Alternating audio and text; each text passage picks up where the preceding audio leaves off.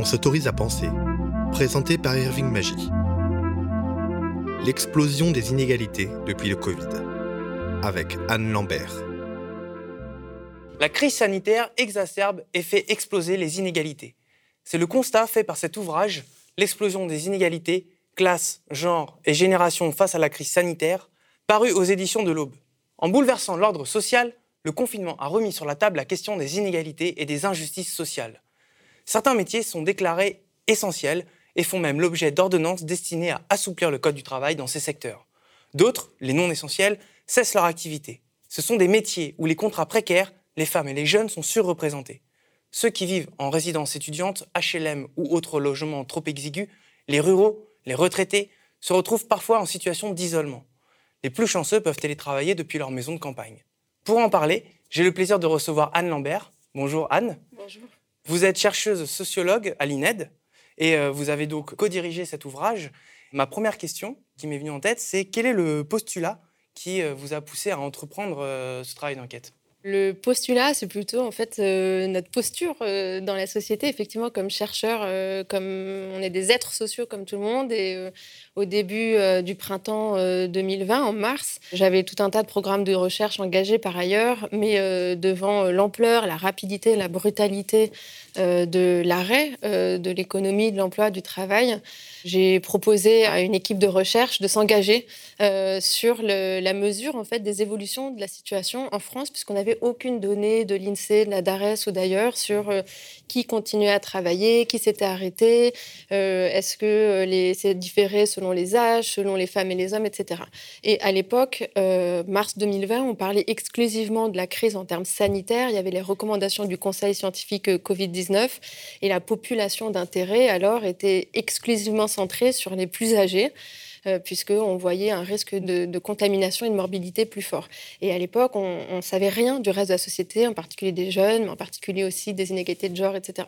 Donc, mars 2020, euh, après une petite phase de sidération à peu près comme tout le monde, on a très rapidement décidé de mettre en place un protocole d'enquête en deux volets. Une enquête euh, statistique représentative de la population France entière pour mesurer l'évolution euh, des conditions d'emploi, de travail, de logement, etc.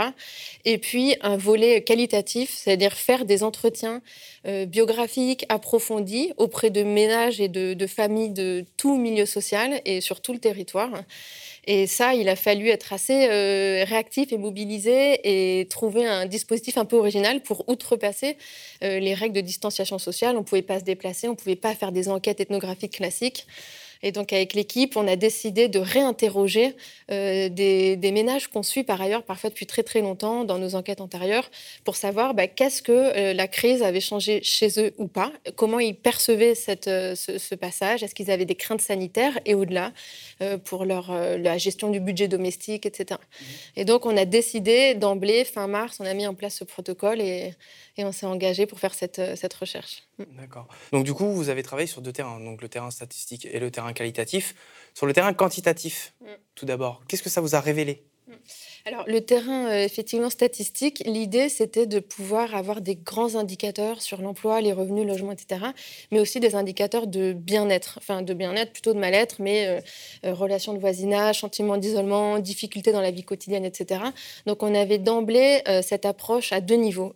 conditions matérielles de vie, donc le dur du sujet, les revenus, conditions de logement, le paiement du loyer tout ça, et puis des indicateurs de bien-être. Et on a regardé les variations de ces indicateurs euh, euh, euh, par rapport à la situation pendant le confinement. Donc, euh, on leur posait des questions sur ça. Et avant la situation de confinement, au 1er mars, où vous en étiez pour avoir des, indicateurs d'évolution. Et ce qui apparaît assez massivement et, très vite, c'est que à la fois les indicateurs matériels, économiques, mais aussi subjectifs de mal-être se dégradent très très fortement, très massivement, très brutalement pour certaines catégories de population. c'est ce qu'on voit dans un graphique au, au début de l'ouvrage. dans le cadran en haut, à droite de ce graphique, ce qui cumule les plus fortes dégradations de ces deux types d'indicateurs, c'est à la fois les jeunes. Alors eux, ils sont massivement euh, frappés par euh, les pertes d'emploi, de revenus, etc. Et euh, les, sentiments d'isolement, de mal-être. Et puis, on voit des différences entre milieux sociaux très vite. Donc les ouvriers peu qualifiés, employés peu qualifiés, etc. sont très touchés. Et puis les femmes aussi. Une expérience très différente du, du confinement, à la fois par rapport à l'emploi, par rapport aux au sentiments et au vécu de cette situation.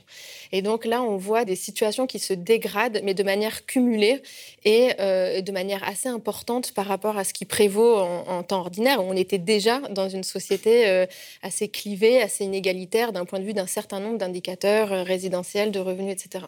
Mmh. Mais vous dites que dans un premier temps, avant de parler vraiment d'explosion des inégalités, vous dites qu'elle les a exacerbées. Mmh. Donc c'est-à-dire qu'elle les a rendues visibles. Mmh. Ça peut sembler un peu paradoxal parce que dans un premier temps, bon, les inégalités, c'est un sujet dont on parle depuis longtemps. Vous avez peut-être une définition euh, assez particulière de exacerber, ou du moins dans quel sens la crise a exacerbé ces inégalités. Est-ce que vous pouvez nous en dire un peu plus?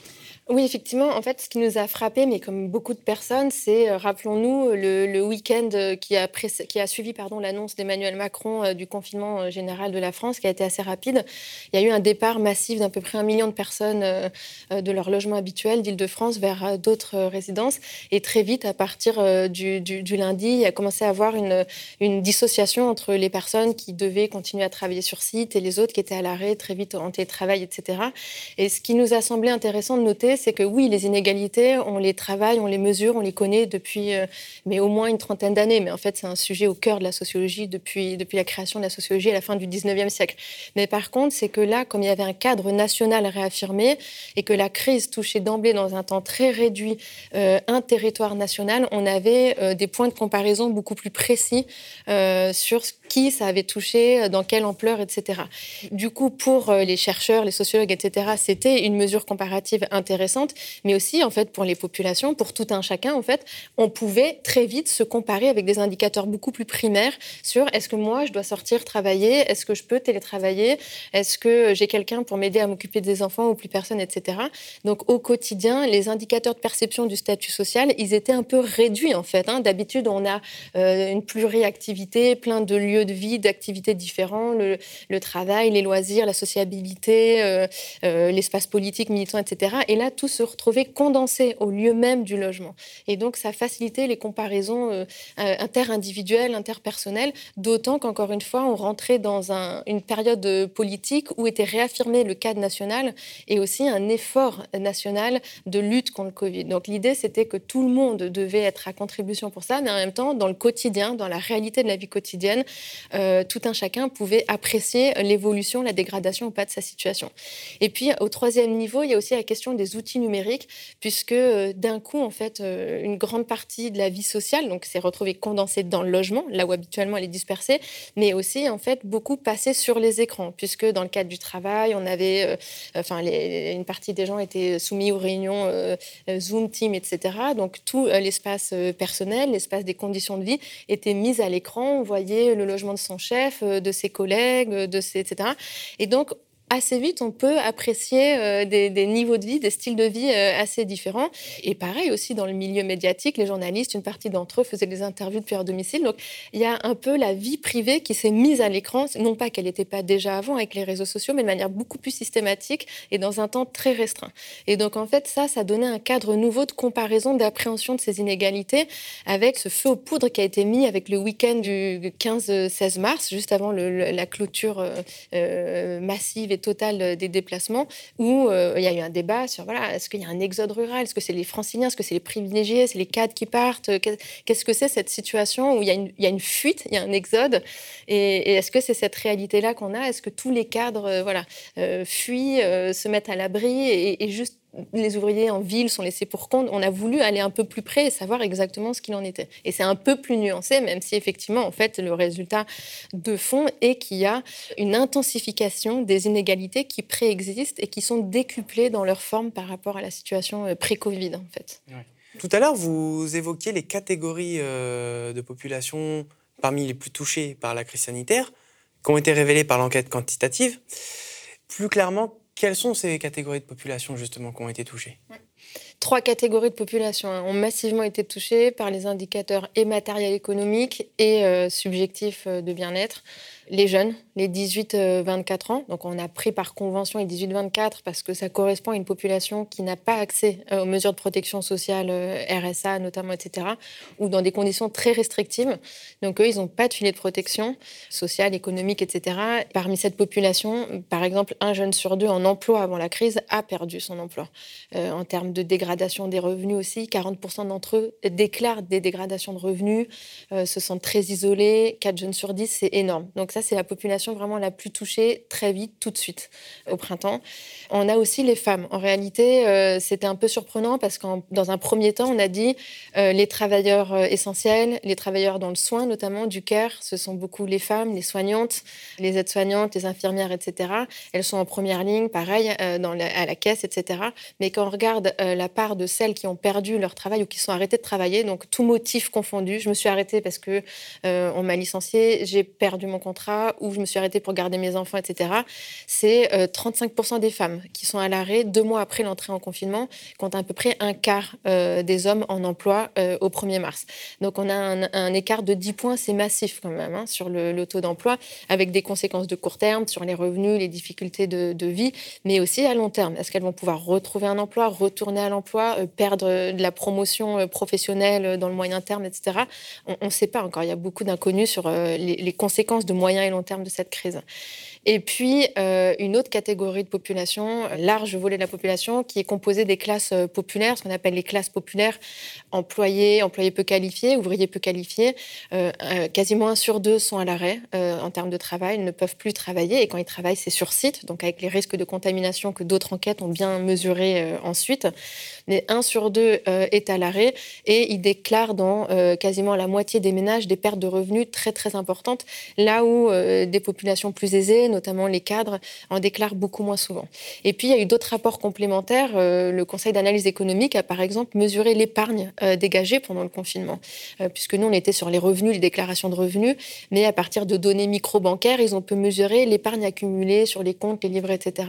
Et il y a une grosse épargne, enfin, il y a une bipolarisation, en fait, du patrimoine à ce moment-là. Une grande partie de l'épargne, deux tiers de l'épargne dégagée pendant le confinement a été captée, en fait, et dégagée par des, des ménages aisés, des ménages de classe supérieure tandis que dans le bas de l'échelle sociale, il y a eu au contraire de la désépargne, voire de l'endettement, en fait, pour pouvoir euh, euh, lisser la chute de revenus, euh, faire face à l'augmentation du coût de la vie, parce qu'en réalité, une partie des denrées alimentaires ont augmenté, il y avait plus de cantines ouvertes, il y avait plus tout un tas d'accès à des services publics gratuits ou très subventionnés qui facilitent la vie quotidienne de ces familles pendant le confinement. Il y a vraiment un lien, parce qu'on l'évoquait un petit peu en introduction, euh, avec aussi les catégories socioprofessionnelles. Les métiers essentiels, les métiers non essentiels. En fait, en fait, tous les métiers précaires, soit ils ont perdu des revenus, soit ils ont vu leurs conditions de travail matérielles se dégrader, vous avez observé tout ça? Oui, on a observé à la fois euh, dans l'enquête euh, statistique, euh, quantitative, qui en réalité, l'échantillon n'est pas suffisamment gros pour pouvoir descendre finement dans ces professions, dans ces travailleurs essentiels, mais on a aussi pu conduire des portraits sur des populations qui travaillent, alors pas uniquement en première ligne, le bouquin, c'était effectivement pour voir les conditions de vie ordinaires en France. Donc on ne s'est pas spécialisé sur les soignants ou la logistique, etc. Mais dans le panel de portraits qu'on a, on a effectivement, par exemple, des travailleurs de la logistique, de plateformes euh, enfin, qui, dans les aéroports, euh, dispatchent euh, les colis, organisent les livraisons, etc. Et là, l'activité a paradoxalement augmenté en volume, donc plus possibilité de prendre des jours de congé, etc. Mais par ailleurs aussi, peu souvent ou assez tardivement, d'une part, des mesures de protection sanitaire, c'est-à-dire des gants, des équipements spécifiques, des masques, et puis, en fait, assez peu souvent, en réalité, l'octroi de primes, de primes exceptionnelles pour continuité de service, etc. Je pense à un portrait de Rita et de son conjoint qui est travailleur dans la logistique euh, dans l'Isère, sur, sur un grand aéroport. Et effectivement, lui, il y va, il travaille de nuit, il travaille beaucoup, mais c'est sa femme qui euh, lave euh, très massivement ses habits en rentrant du boulot parce qu'elle est stressée. Et, et, en plus, elle dit, mais en plus, on n'a on a même pas une proposition de prime. Quoi. On, est, on est un peu des laissés pour compte. Et il y a plein de professions. Aujourd'hui, on entend, c'est plutôt le cas des assistantes maternelles qui gardent les enfants, et en particulier les enfants de soignants pendant la crise, et qu'on dit, mais nous, on gagne rien la valeur sociale et financière de notre travail n'est toujours pas reconnue, malgré les promesses et malgré le fait que euh, symboliquement, une partie de la population a applaudi le, travail de ces travailleurs de première ligne, etc. Mais il y a eu euh, le symbole, les discours, et puis en termes de niveau de vie, de conditions de vie, on reste dans des niveaux de rémunération beaucoup plus faibles que d'autres professions équivalentes, et aussi parfois beaucoup inférieurs à la moyenne européenne. Les, les infirmiers, infirmières, on sait qu'en France, ils sont beaucoup plus mal payés que dans le reste de l'Europe, par exemple. Et puis il y a aussi tous ceux, euh, euh, tous les métiers qui n'étaient pas euh, essentiels, mais qui ont donc dû cesser leur activité et qui se sont retrouvés au chômage partiel. Euh, voire même dont l'entreprise a fait faillite. Oui, alors effectivement, il y a une partie de la, population qui est fragilisée, soit parce qu'ils sont dans des, dans des professions qui sont euh, arrêtées, chômage partiel. Et chômage partiel, c'est pas anodin. Ça veut dire que quand on est chômage partiel avec un niveau de revenu assez faible, bah déjà, on touche plus que 85% de son salaire euh, net. Donc ça fait un manque à gagner, parfois de 80, une centaine d'euros par mois, etc. Donc ça peut avoir un impact assez rapide hein, sur les finances des ménages. Et puis, ça veut dire ne plus avoir accès aux heures sup qui permettent parfois de compléter des salaires, etc. Donc ça, c'est la partie euh, accès au marché formel du travail. Et puis, il y a une partie aussi des petits euh, boulots d'appoint, du travail au noir qui se raréfie, euh, qui se raréfie beaucoup dans le secteur, évidemment, de l'hôtellerie, de la restauration, des emplois de, plonge, de, de, serveurs, etc., qui sont parfois des petits boulots d'appoint ou, aussi dans, le bâtiment ou dans d'autres secteurs qui ont été à l'arrêt tout de suite. Donc ça, c'est ce qui est plus dur à mesurer parce que les enquêtes de la statistique publique, elles s'intéressent beaucoup et de manière euh, assez euh, naturelle vers l'emploi déclaré euh, qu'un statut en fait. Mais il y a tout le volet de l'emploi informel qui contribue en fait hein, à, permettre aux, personnes modestes de finir les fins de mois et qui ça a disparu. Et puis aussi il y a eu ce qu'on appelle la non-embauche, des, offres d'emploi effectivement qui n'ont pas été diffusées, qui n'ont pas, qui pas été mises sur le marché. on pense toujours que bah, la grande distribution a un peu continué, qu'il y a eu pas mal de commerce, etc. En réalité, c'est le e-commerce qui a pris le, dessus hein, euh, de, des ventes par rapport au commerce de proximité ou aux grandes surfaces. Et donc, par exemple, les offres d'emploi de caisse se sont raréfiées. En Ile-de-France, euh, l'Observatoire euh, de l'emploi d'Ile-de-France note une rétractation forte de ce type d'emploi. Donc, il y a moins d'opportunités d'emploi pour des gens aussi qui rentrent dans le marché du travail ou qui finissaient un contrat, qui doivent en retrouver un autre. Alors du coup, puisqu'on parle d'explosion des inégalités, là on parlait de ceux qui ont plus trinqué. Mm de la crise sanitaire, mais il y a ceux qui ont eu, si on peut dire, le plus de chance. D'ailleurs, vous êtes, vous êtes allé aussi à leur rencontre. Euh, c'est les, j'imagine les CSP+, les cadres, ceux qui peuvent télétravailler. Effectivement, euh, c'est euh, le, livre, donc euh, l'approche des inégalités, pour nous, elle était importante parce que c'était ne pas se focaliser sur un seul groupe de population, mais bien mettre en relation les groupes sociaux entre eux et l'évolution de la situation entre les groupes sociaux. Et donc, dans les portraits, on ne s'est pas cantonné aux classes populaires, aux classes moyennes en regardant ce qui se passe, mais on est allé voir aussi des ménages favorisés, aisés, soit qui étaient à l'arrêt quand même, parce que c'est arrivé, même si c'était beaucoup moins fréquent que des cas de sup soient à l'arrêt dans tel ou tel secteur d'activité ou qui continuent à télétravailler. Et ce qui change, il y a deux, différences majeures qui changent. C'est que d'une part, en termes d'emploi, ils sont moins affectés effectivement par l'arrêt de l'emploi. Euh, donc, ils maintiennent plus euh, leur salaire, leur niveau de revenu habituel, voire ils épargnent, comme on l'a dit, puisque en fait, ils ne consomment plus autant qu'avant dans les loisirs, la sociabilité, les vacances, etc. Et puis, le deuxième niveau qui, change complètement l'expérience du confinement, c'est les conditions de logement, les conditions de vie à proprement parler. Et dans ces populations-là, euh, on sait que les cadres et les, les, ménages aisés sont beaucoup plus souvent propriétaires de leur logement principal, à titre principal, mais aussi de résidence secondaire. Et euh, quand on regarde la part de ceux qui sont partis de leur logement principal pendant le premier confinement, on voit en fait, bon, il y a une partie, c'est des ménages assez modestes qui ont fui notamment l'Île-de-France parce que trop mauvaises conditions de logement, mais c'est une courbe en U. Euh, au milieu de la distribution des revenus de l'échelle sociale, ça n'a pas trop bougé, on est resté dans son logement. Et en haut de l'échelle sociale, il y a eu beaucoup plus de départs aussi, départs dans des résidences secondaires, voire dans des euh, maisons louées à l'occasion avec un Internet, etc., pour pouvoir se mettre au vert et faire l'école dans des bonnes conditions, etc. Et ça, on, parle paradoxalement peu euh, de l'espace de vie dont disposent les individus pour vivre cette crise, à la fois en termes sanitaires, parce qu'en fait, c'est quand même une épidémie. Donc la contamination, elle passe d'abord par le fait d'être proche, d'avoir une densité de peuplement ou dans le quartier, etc. Et quand on est contaminé, de pouvoir se mettre à l'isolement, il y a une partie de la population qui a juste pas les moyens de, s'isoler si on est contaminé et de, et de vivre aussi de manière un peu euh, calme, sereine, se confinement, c'est-à-dire qu'on n'a pas une pièce pour s'isoler, pour travailler, etc., et bien effectivement, la continuité scolaire est plus compliquée, le fait de pouvoir se reposer chez soi, on, est, on, vit dans une densité de peuplement qui est beaucoup plus néfaste au bien-être. Alors, il y a des nuances, parce que dans la population des cadres, il y a aussi des, écarts hommes-femmes assez importants. On a par exemple regardé la part des femmes et des hommes qui ont un bureau euh, à soi pour travailler euh, en télétravail. Et euh, dans cette population cadre qu'on on, a regardé, on a un peu zoomé, parce qu'on s'est dit, bah, c'est une population qui est aisée, qui a des bonnes conditions de vie, et qui est par ailleurs, on sait en temps normal, adhère beaucoup aux valeurs d'égalité homme-femme. On s'est dit, bah, dans ces couples, ça devrait être plus égalitaire, les conditions de travail des femmes et des hommes un peu plus similaires, etc. Et en fait, on s'est aperçu que les femmes, dans ces milieux-là, les femmes cadres qui télétravaillaient, télétravaillent pour près de la moitié d'entre elles euh, dans une pièce partagée avec des enfants, avec d'autres, etc., des pièces de passage, et donc avec une difficulté de, de, faire à la fois euh, la mission euh, professionnelle et le travail domestique, là où les hommes ont beaucoup plus souvent un bureau à eux pour travailler, s'enfermer, etc. Donc dans cette population cadre, oui, qui a été plus épargnée à la fois sur le plan épidémiologique, mais aussi sur le plan matériel économique, on a des différences en fonction euh, de la, du, sexe puis de la position qu'on a dans le ménage. Effectivement, s'il y a bien un domaine dans ces inégalités qui a aussi explosé, mais pas uniquement en termes de conditions de vie, mais euh, enfin, en tout cas de conditions au travail, dans la division du travail à l'intérieur du ménage, c'est l'égalité homme-femme. Quand je lis votre ouvrage, j'ai un petit peu l'impression qu'on est revenu dans les années 70 à ce niveau-là. Et ça, qu'importe la catégorie socioprofessionnelle. Ah mais vous, vous, le soulignez tout à fait. Ça veut dire qu'il y a un surcroît de travail domestique, euh, en particulier pour les, les, salariés euh, parents euh, d'enfants, en fait, de jeunes enfants, avec l'arrêt des écoles, des cantines, etc. Il y, a, il y, a, beaucoup plus de tâches domestiques et de travail scolaire à faire. Et effectivement, il y a des, des, enquêtes qui ont précisément mesuré qui absorbe, qui prend en charge ce travail domestique, donc non rémunéré. Hein. alors en France, on a le travail de Albouy et Le Glé qui a fait ça. Nous, on a fait ça aussi pas mal par les portraits. Mais à l'international, il y a toute une littérature maintenant qui émerge euh, sur ça.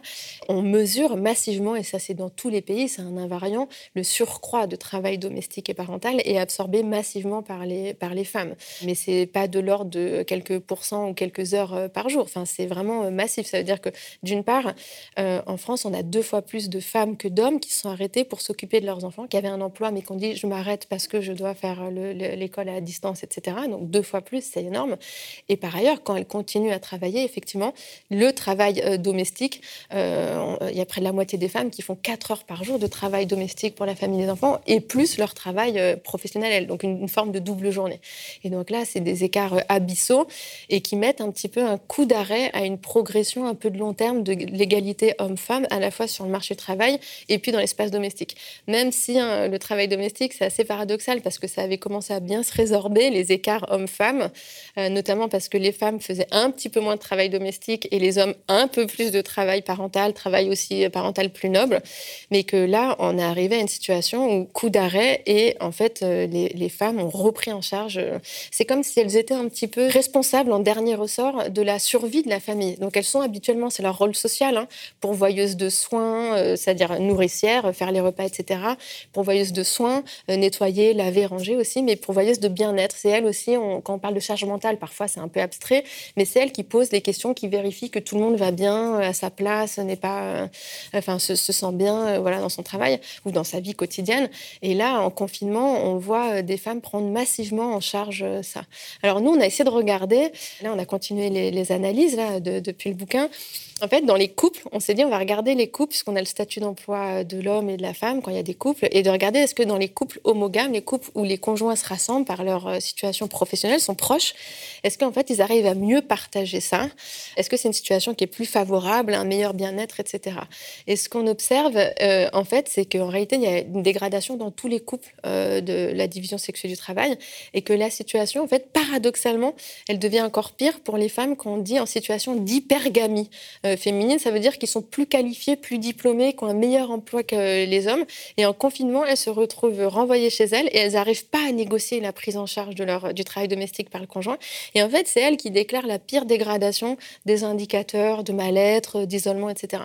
Parce qu'elles sont renvoyées à l'espace domestique, à une espèce de huis clos où il n'y a plus de contrôle, hein. il n'y a pas de, loi, de dispositif d'égalité qui marche. Hein. On renvoie chacun à sa négociation interpersonnelle et elles se retrouvent à prendre en charge des tâches, des activités sans pouvoir bien négocier ça avec le conjoint.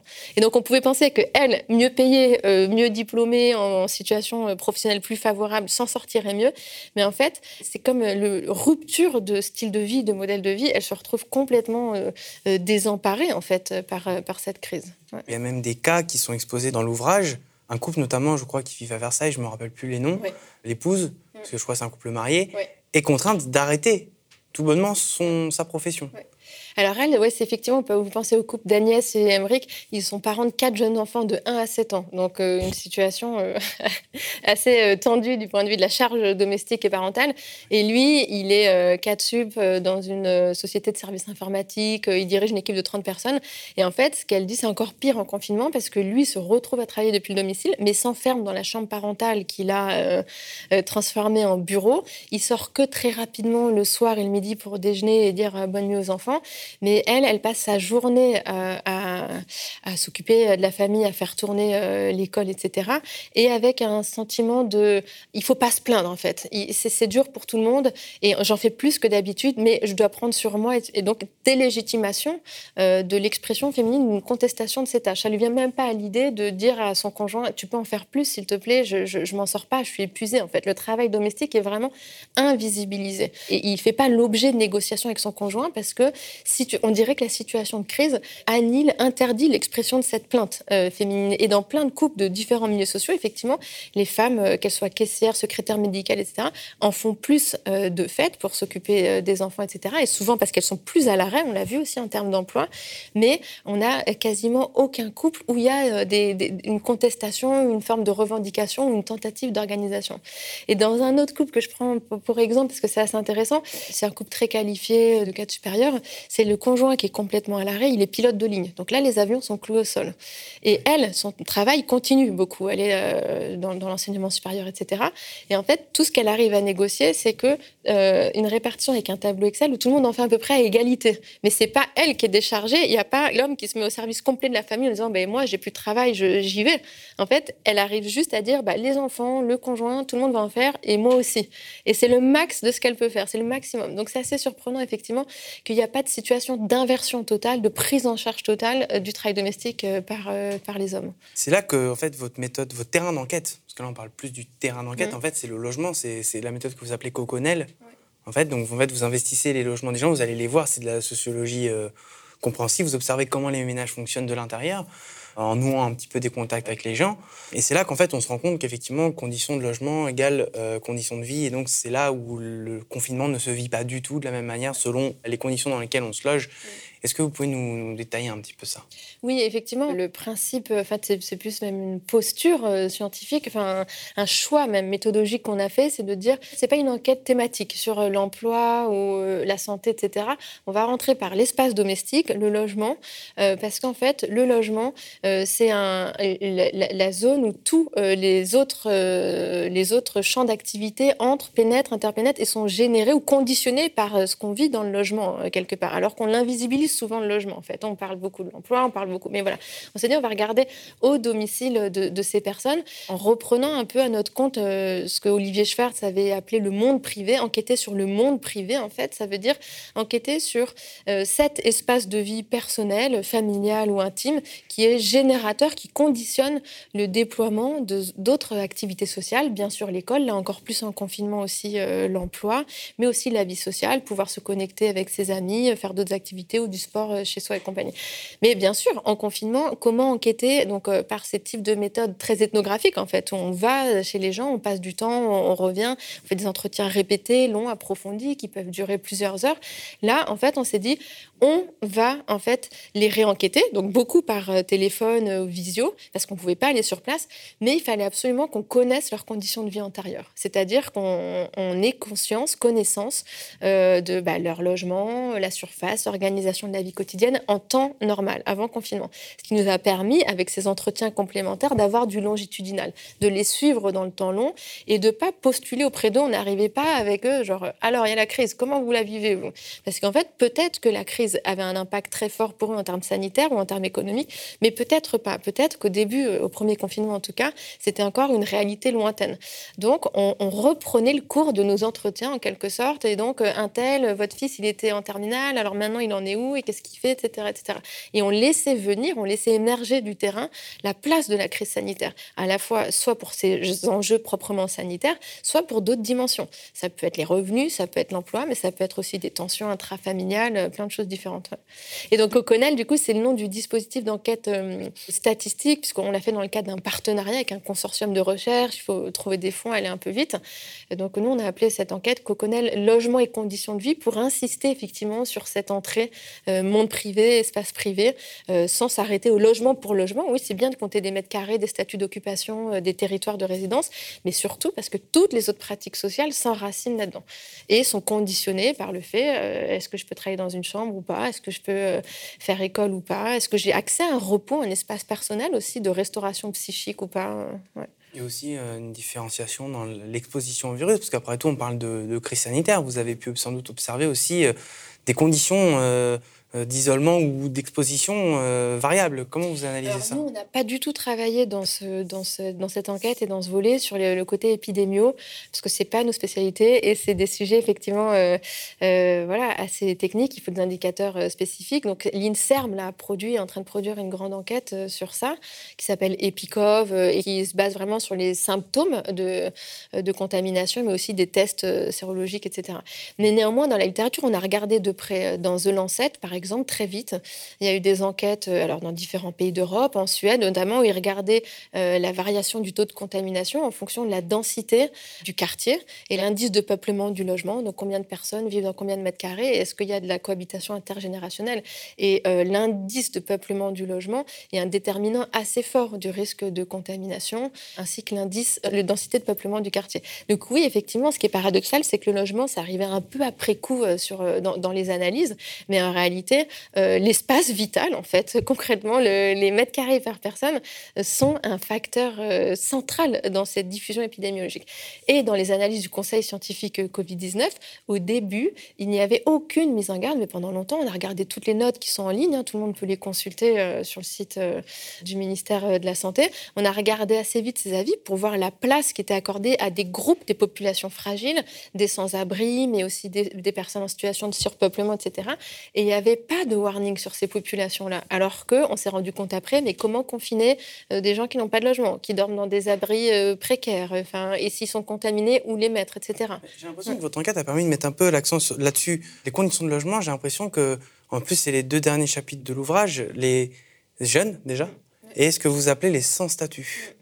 J'ai l'impression que ceux-là, justement, leurs conditions de logement, euh, sont aussi très symptomatiques de leurs conditions de vie sociale et et bah, justement des inégalités qui les frappent. Mm. Notamment sur les jeunes, vous avez quelques cas qui vivent en HLM, qui vivent dans des conditions de vie très précaires. Les jeunes, en fait, euh, effectivement, les statuts d'occupation et le nombre de mètres carrés par personne, euh, la réalité, c'est qu'ils sont euh, de mieux en mieux au fil, enfin, au fil des âges de la vie. Donc, jeunes, ça veut dire peu de mètres carrés et souvent des statuts d'occupation assez précaires, soit en sous-location, en location, en tout cas locataires du parc privé, et en particulier dans les grandes villes où il y a de l'emploi, où il y a les centres universitaires, etc.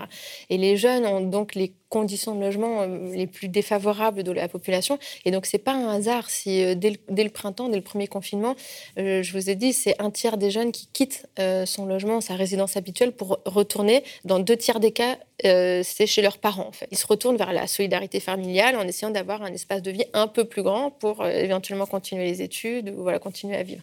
Et, cette, ces conditions de logement pèsent aussi beaucoup sur leur sentiment d'isolement, puisque 4 jeunes sur 10, 10 se sentent vraiment isolés euh, déprimés, c'est énorme. Hein. Avant la crise, les jeunes, en fait, étaient les moins nombreux à se sentir isolés. Cette tranche d'âge, en fait, est caractérisée par une sociabilité intense, nombreuse, extravertie, etc., en particulier les jeunes garçons.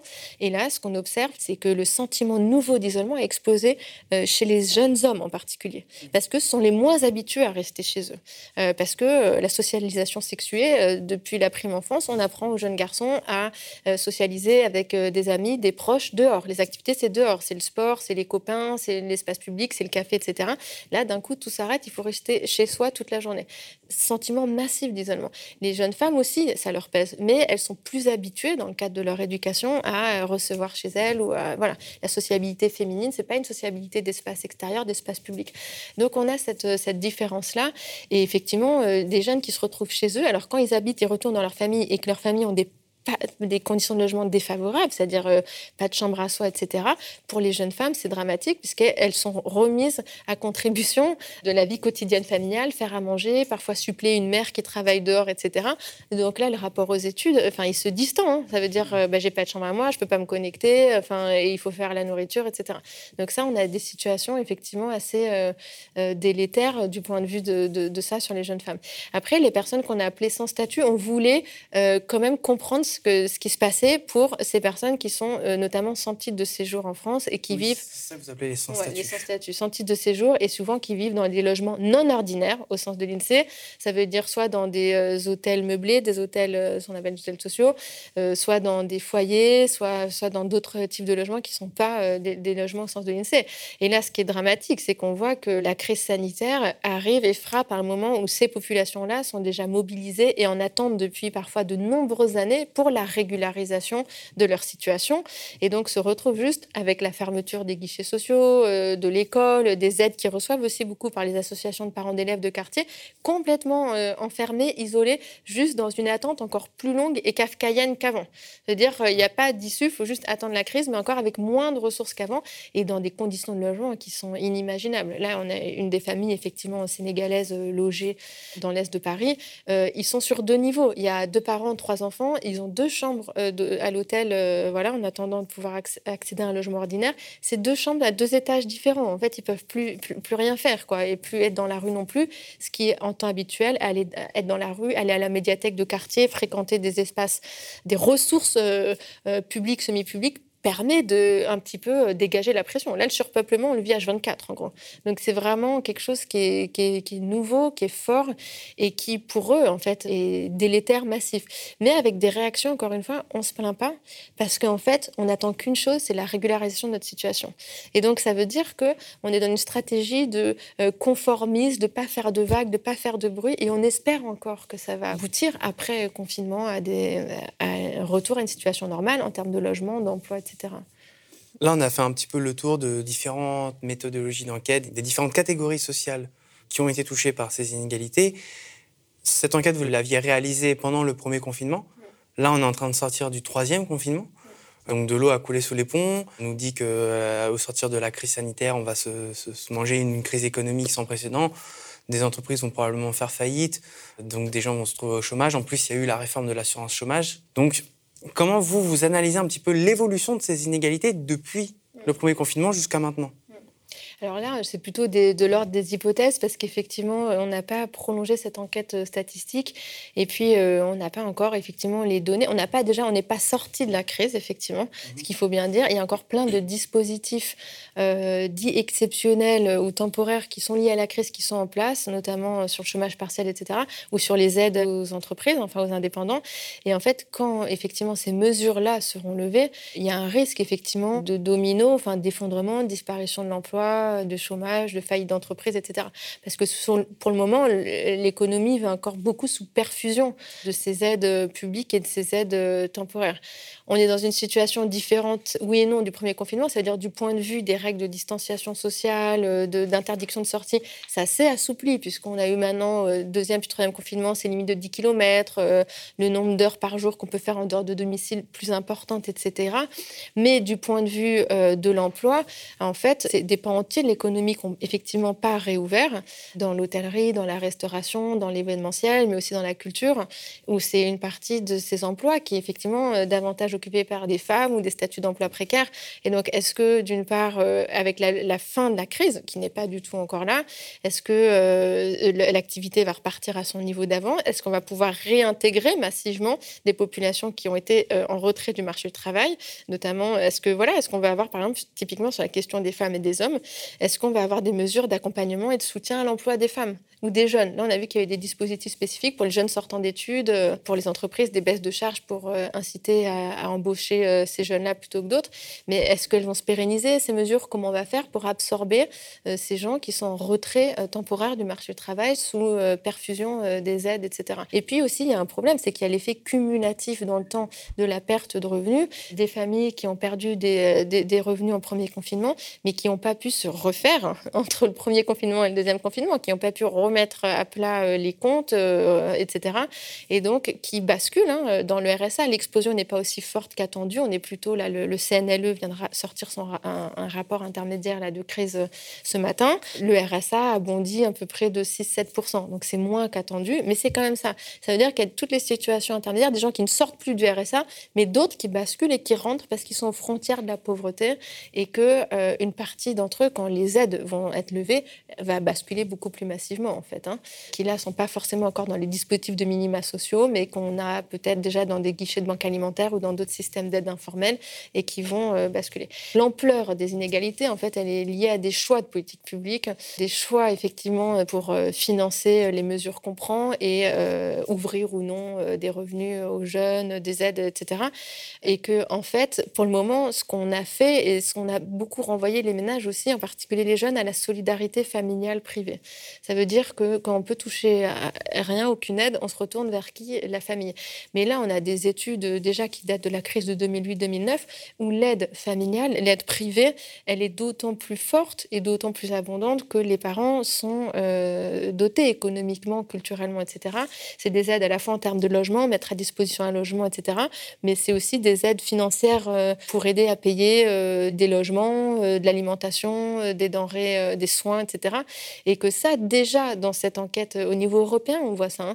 Hein, quand dans les pays où les jeunes sont moins aidés par les politiques publiques, bah, c'est les inégalités chez les jeunes augmentent entre les jeunes augmentent le plus fortement entre les jeunes qui peuvent retourner voir des parents qui les aident et les autres qui ont en fait dont les parents sont déjà euh, en situation modeste ou pauvre et qui ne peuvent pas attendre de l'aide familiale.